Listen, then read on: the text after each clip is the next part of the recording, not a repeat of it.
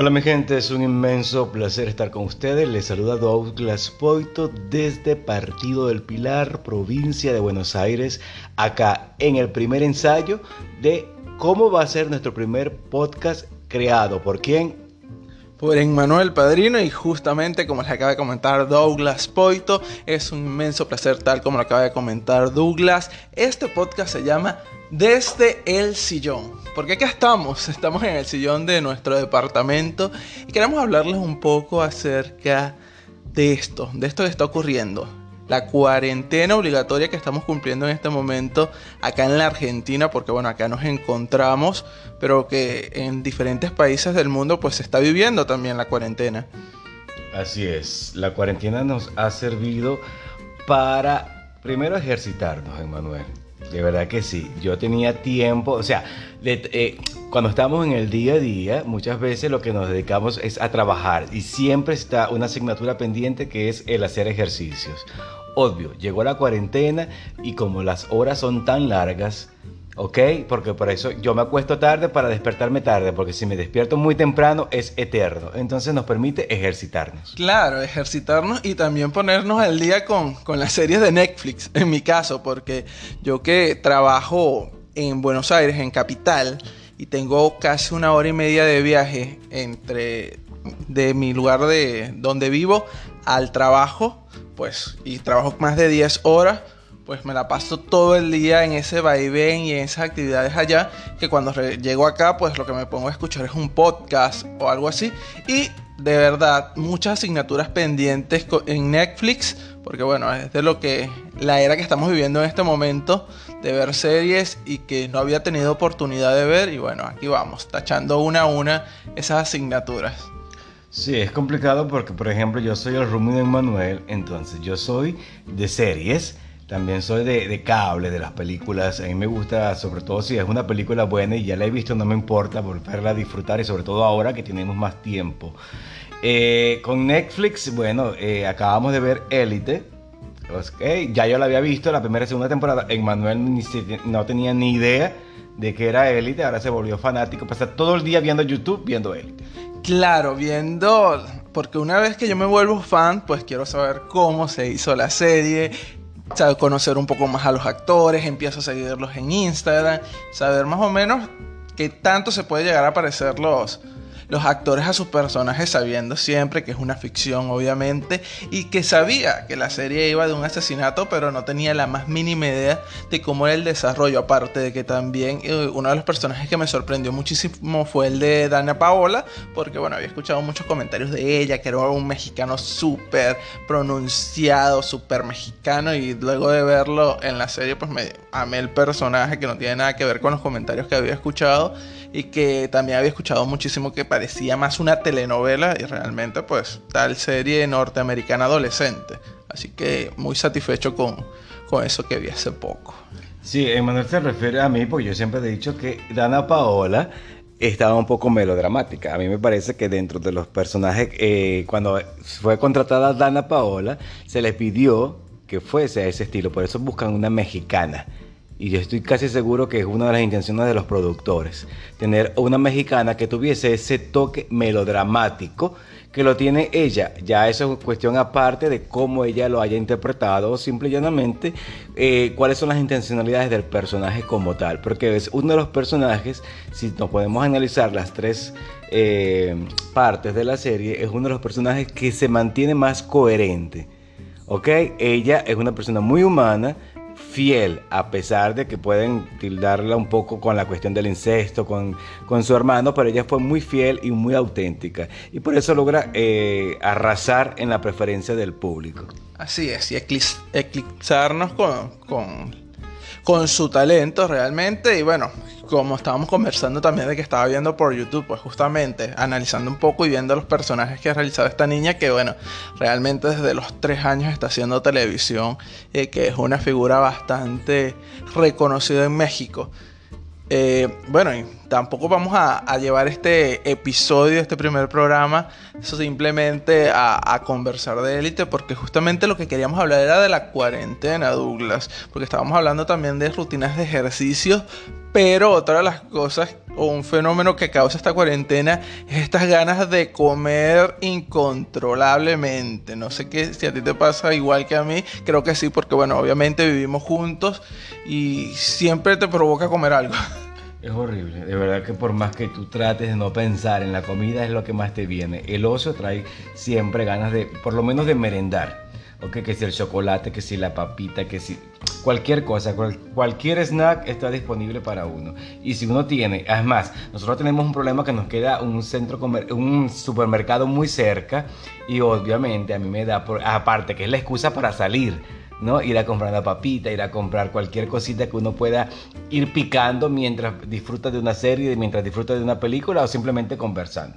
Claro, pero también hay que recordar que, bueno, una de las medidas de esta cuarentena es no salir justamente de esa forma. Eh, más bien, si vamos a salir, pues hay que comprar lo justo y necesario para un tiempo determinado, no estar saliendo eh, tantas veces porque bueno, se supone que estamos evitando la propagación del virus y, salir pues de esa forma es contraproducente para todos, con todas las medidas que se están tomando justamente eh, acá la Argentina en este momento que se ha convertido como en, en, un modelo a seguir para muchos países porque bueno, realmente se está cumpliendo una, una cuarentena obligatoria y que no, según los otros países, eh, fue algo como apresurado porque bueno, los casos eh, eran pocos para decretar una cuarentena obligatoria.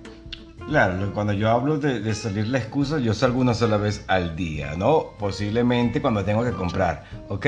Otra cosa, eh, yo de, todas maneras estoy impactado con los argentinos porque de una u otra manera, acá donde nosotros vivimos, en Pilar, el, ha sido bastante respetado todo, ¿no? Eh, anteayer si salimos había bastantes personas en la calle porque se necesitan por lo menos un día, sobre todo los lunes, ir a sacar al cajero dinero, qué sé yo.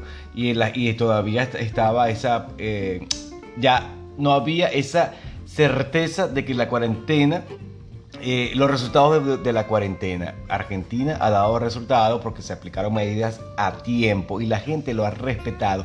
A pesar de que al principio había mucha gente o hubo muchas personas en desacuerdo y quizás el periodo feriado que tenían del día, no sé, porque yo soy venezolano, no sé qué día se celebraba, yo sé que tenía que ver... De la memoria. De la memoria. Eh, ya había muchas personas que estaban, que estaban yendo a las costas, ¿no? Pero por eso, porque también había ese desconocimiento o esa ignorancia o si no, esa, a veces uno es incrédulo, te dice, tú, uno ve las noticias y dice, eso está ocurriendo en China, eso está ocurriendo en Italia, en Europa como tal, y no sientes que va a llegar a ti. Hasta que cuando te das cuenta tienes todo tu alrededor totalmente tocando de la puerta y es que entres en pánico. Gracias a Dios, acá el presidente, conjuntamente con todo lo que tenga que ver con el gobierno, tomaron las medidas a tiempo y principalmente que el argentino la ha respetado. Así es, y bueno, justamente como lo comentaba Douglas, que no lo comentamos al inicio del programa, pero que obviamente creo que ya todos se han dado cuenta, nosotros somos venezolanos, que estamos eh, radicados acá en en Buenos Aires. En mi caso yo tengo dos años acá en, en Buenos Aires, Douglas tiene uno. Y estamos acá, bueno, viendo la situación como emigrantes acá fuera de esta situación, pues viendo también las medidas que se han tomado en Venezuela y bueno, con también viviendo el día a día y las noticias. Una de ellas, bueno, lo que ya todos sabemos que eh, Estados Unidos ya eh, le puso precio a la cabeza de Nicolás Maduro, gracias a Dios, porque bueno, dieron la declaración que todos ya también sabíamos de que Venezuela se había convertido en un narcoestado y que estábamos sufriendo, bueno, eh, esta situación política y social que nos ha hecho emigrar. Sí, eh, es una situación que, que fue tardía para nosotros, todos nosotros porque somos los protagonistas de esta historia. ¿ok? Pero que se sabía que tarde o temprano iba a pasar. Obvio, pasó en el momento más vulnerable, que es con esta pandemia. Y considero yo, por ignorancia, que era el momento apropiado. ¿Por qué? Porque Maduro, aparte de ya que el Fondo Monetario Internacional le había negado el préstamo, ya estaba pidiendo ayudas a otros organismos internacionales para, con la excusa de la susceptibilidad económica de Venezuela y así, eh, sí, mejor, tomar más fuerza, tener más poder porque de verdad que el gobierno venezolano cada vez ha ido perdiendo su nivel financiero, obvio, porque son particulares. Ellos tienen el nivel económico de ellos, pero Venezuela está quebrada. Y aprovechan del petróleo para que sea Rusia, China, ahorita Rusia, lo que, lo que me he enterado es que le, retiró, eh, hizo, tuvo una ruptura con Nicolás y de todos sus séquitos de, de dictadores. Claro, también bueno, recordar que esto no es un, programa tampoco político eh, y que bueno, que las informaciones que estamos dando son simplemente las que todos estamos viendo por las redes sociales. o sea, estamos eh, dando información que estamos viendo en las diferentes redes sociales, eh, algunas cuentas, bueno, obviamente como las de Carla Angola, que son periodistas desde mi punto de vista respetado. También otras eh, cuentas que no sabemos si la información es certera o no. Entonces nos dejamos también llevar por todo lo que estamos viendo y tal vez, bueno, es lo que estamos informando en este momento más allá. Repito, no es un, programa político y que el tema principal que queríamos abordar en este, en este episodio era esas actividades que estamos realizando en cuarentena. Hemos hablado eh, del ejercicio, hemos hablado de ver... Eh, eh, colocarnos al día con series de Netflix. Bueno, también hablamos de este escape que nos está dando salir de compras, comprar la comida, el hecho de que Douglas también, un meme que a mí me causó mucha risa es eso de que, bueno, me baño, me visto y me voy a sacar la basura pues eh, una de las actividades también que esperan por acá con ansias, te lo digo yo que estoy conviviendo con una persona que espera con ansias ir a, botar la basura para darse un respiro. Total. Total, no, lo que pasa es que en cuarentena, obvio, eh, las redes sociales son los protagonistas de todo esto. Y a mí me llama muchísimo la atención el protagonismo y la creatividad que ronda a nivel mundial.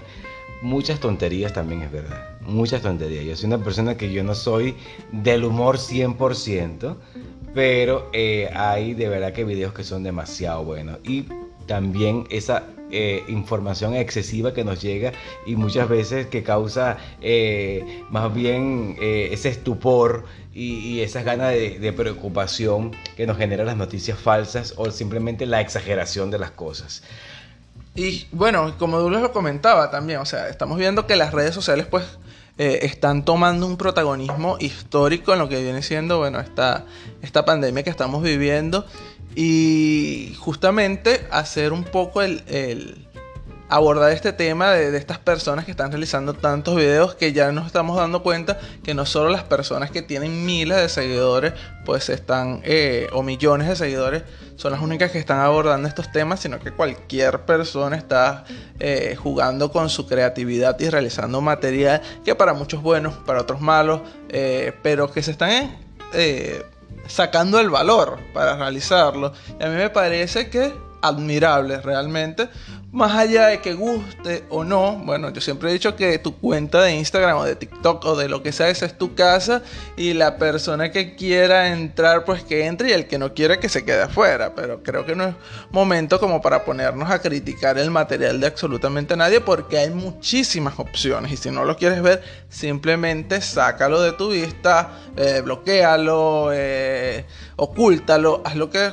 quieras, pero llegar a, criticar en este momento creo que no es el no es lo adecuado. No, es que yo no estoy haciendo ninguna crítica, simplemente es mi opinión de que hay muchas tonterías. Esa es otra cosa distinta. No, por supuesto. Yo no bloqueo a nadie ni nada que ver. No, no, no, hablaba, no hablaba de ti específicamente. Justamente estoy hablando para todas las personas que nos están escuchando en este momento y que tal vez pueden llegar a hartarse, porque me ha sucedido. O sea, uno ve tanto material y tanto contenido que dices hasta cuándo y bueno, simplemente no caerle encima a esa persona, sino simplemente, bueno, saber que puedes seguir en tu, tu en tu timeline viendo las diferentes pero quédate cuando tú dices no caerle, sin embargo ahorita está pasando totalmente, es viral toda la información de la peruana que según tiene bastantes seguidores allá en Lima, en Perú, que eh, hizo un comentario no acertado sobre Venezuela. No acertado no porque a ella, se le, ella no tenga el derecho de, ella puede pensar y decir lo que le dé la gana.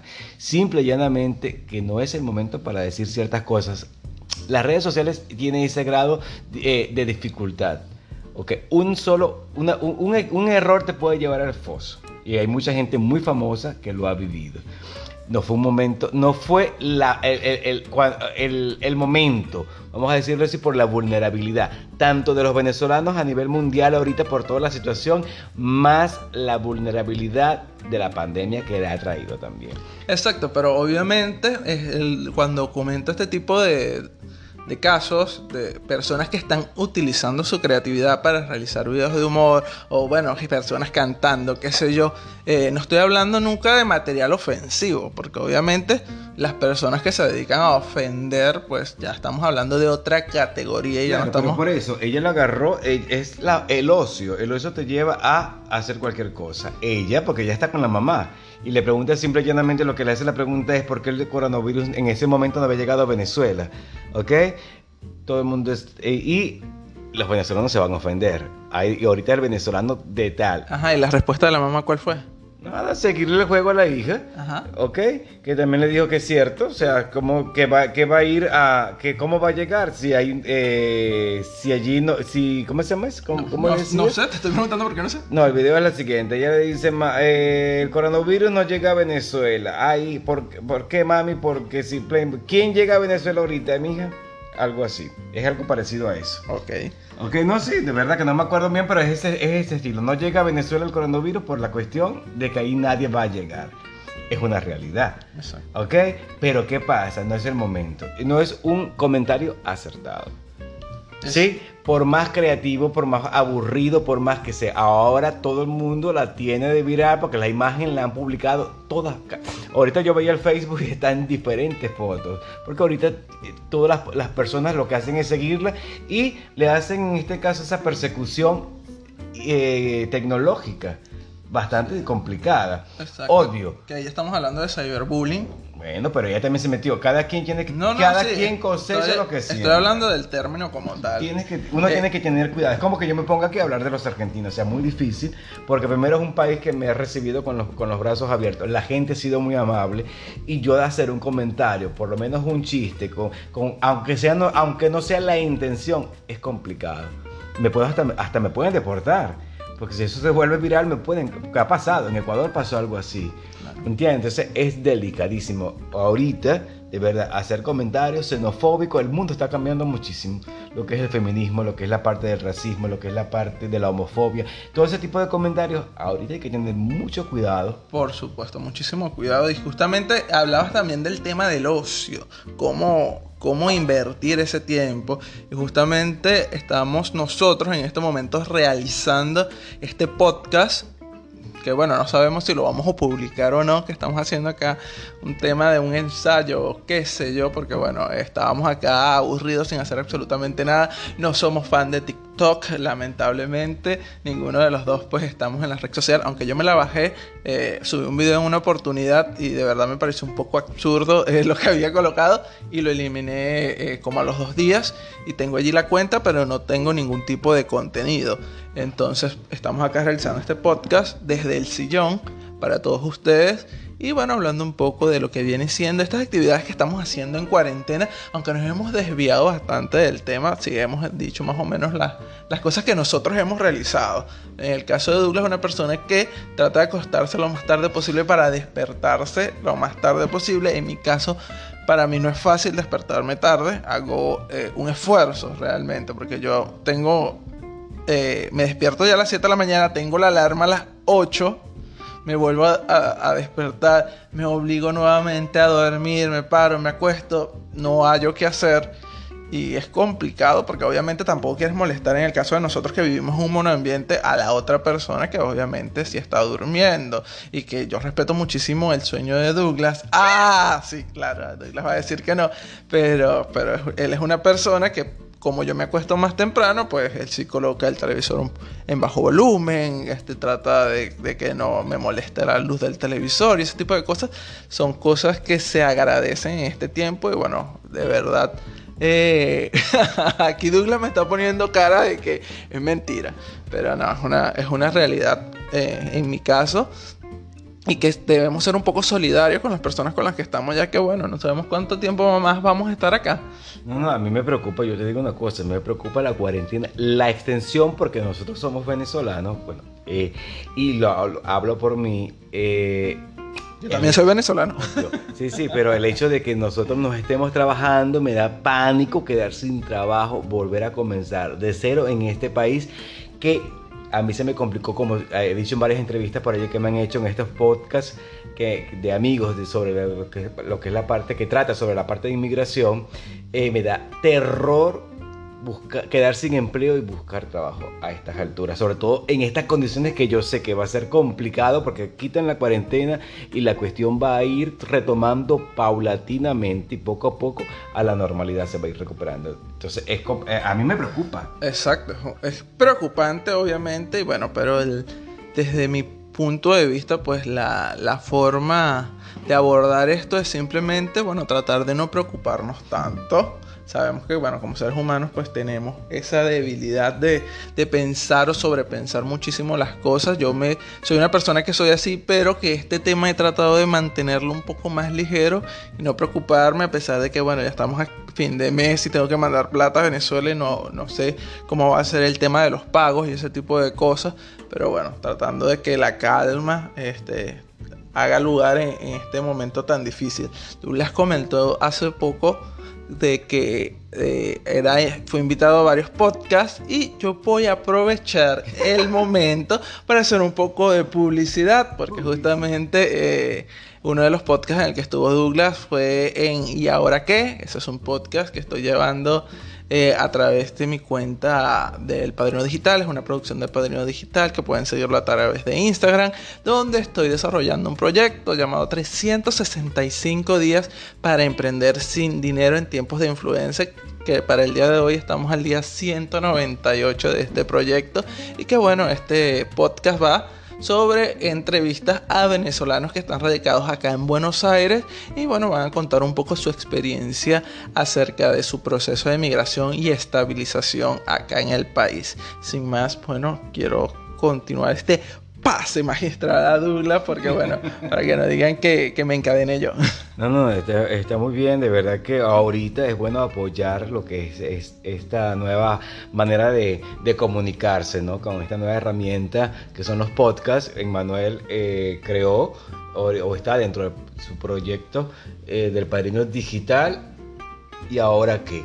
¿sí? Eh, a mí me acaba de entrevistar también Alexander Aragol desde Brasil. Yo sí soy inmigrante, que también fue el primer invitado, así que ya he inaugurado dos podcasts, uno en Argentina y uno en Brasil. Ah, ¿qué tal? Muy bien, y ahora haciendo tu debut, este, también, ya como, eh, ¿cómo podríamos decir en este caso? Eh, que está haciendo tú el, Ah, de, de conductor. De conductor. bueno, genial. Exactamente. No, genial, genial.